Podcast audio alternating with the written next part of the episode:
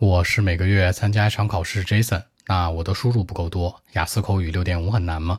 首先你要知道，雅思口语考试是三个部分组成的，第一和第二部分呢与输入关系并不很大，也就是说，更多的呢是个人的侧重。无论是第一部分当中的问题结构，还是第二部分当中让你描述个人相关的经历，基本上来讲都是围绕你展开的，所以它跟你的输入没有什么太多的关系。只要你是一个行走的人类，有一些记忆力就差不多了。所以说呢，不要过于焦虑。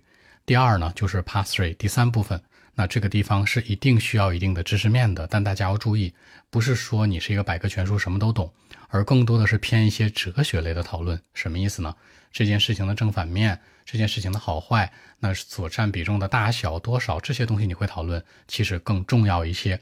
所以说你要输入的也是这些方面不同维度讨论的一个思考方法，比如大事儿考虑它的正负面，小事儿考虑它的优缺点这种的。而不是说你要事无巨细，每件事都知道，而是讨论这种哲学类的。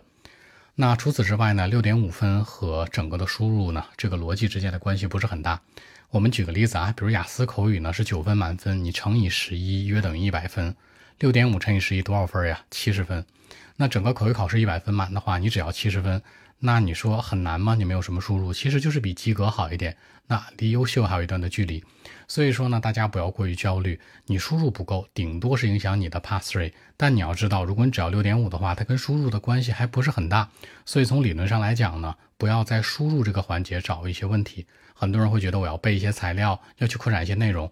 你与其去做这些，不如能够把基础的扣分点、语法。词汇、时态、发音，包括你讲东西比较顺畅，这些事儿搞定了，再想输入可能更稳妥一点。有的人就会说了，Jason，那我没有东西可说呀，没有东西可说，就训练一些思维方法，比如说描述一个电影明星是你喜欢的吧，你真正看过的吧，对吧？描述一个可能呃特别厉害的出名的人，这人也是你所偏爱的吧？或者这个人身上的一些优点，你所知道的吧，一定是站在这个角度，而不是说你去找一个文章去背诵，一定要讲真实的，你在行走在人类社会当中的一些记忆的东西更为稳妥。好，更多的文本和问题呢，微信 b 一七六九三九一零七。